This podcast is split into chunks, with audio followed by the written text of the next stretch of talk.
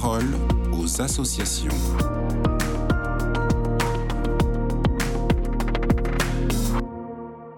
Écoutez KTO Radio dans la parole aux associations d'aujourd'hui. On reçoit Marilyn Chaumont. Bonjour. Vous êtes rédactrice en chef du magazine Ombre et Lumière. Alors que la souffrance psychique s'accentue chez les jeunes, vous avez mené une enquête sur les maladies telles que la schizophrénie, la bipolarité, le trouble borderline. Vous évoquez la réalité vécue, l'urgence de la prévention, mais aussi les raisons d'espérer pour les jeunes et leur entourage. Ma question est simple. Pourquoi avoir choisi ce thème? Beaucoup de jeunes confrontés à la maladie psychique restent englués dans un tabou qui reste immense, et nous avions à cœur de leur donner la parole.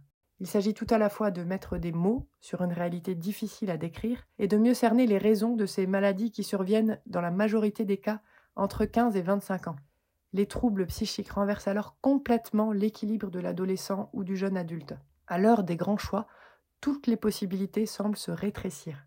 Alors nous avons entre autres interrogé des jeunes qui sortent tout juste la tête de l'eau par exemple Lucille atteinte de schizophrénie, ou encore Ludivine qui a traversé une dépression sévère. Il s'exprime avec lucidité sur ce moment douloureux de l'éruption de la maladie psychique et notamment de l'expérience traumatisante d'une première hospitalisation souvent forcée. Et qu'est-ce qui apparaît le plus marquant dans leur euh, témoignage? Ces jeunes nous font mesurer l'étendue du choc que représente l'irruption de la maladie psychique. Ils évoquent pour en parler une déflagration, comme la foudre qui s'abat sur eux. Beaucoup font le même constat, parfois un peu amer. Si les signes avant-coureurs de leur première crise avaient été décelés avant, une telle violence ne les aurait pas submergés.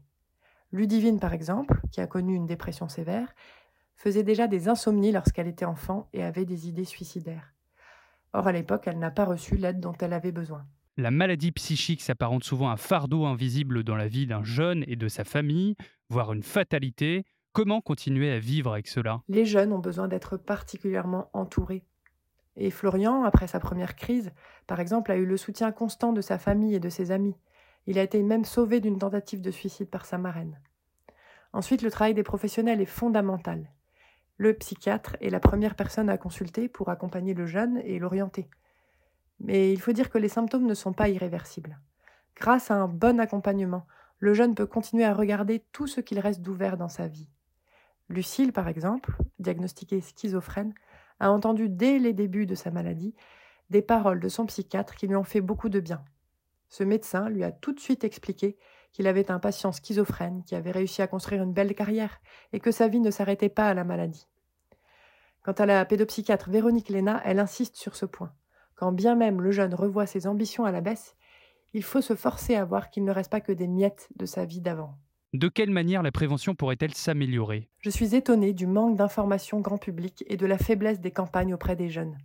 Les addictions, notamment à la drogue, sont source d'accélération ou de déclenchement des premières crises. Or, les programmes de prévention mentionnent rarement la maladie psychique qui impacte pourtant toute une vie. Rappelons que chaque année, ce sont 15 000 nouveaux jeunes qui font une crise psychotique. Et les responsables de la vie étudiante, par exemple à l'Institut catholique de Paris, font le constat d'un mal-être général de leurs étudiants. Entre septembre et décembre dernier, ils ont reçu le même nombre de jeunes qui se sentent en souffrance, en, donc en quatre mois, que sur toute l'année scolaire précédente. C'est dire l'urgence d'une prise de conscience généralisée. Merci beaucoup Marilyn Chaumont pour votre intervention. Je le rappelle, vous êtes rédactrice en chef du magazine Ombre et Lumière. Excellente journée à vous.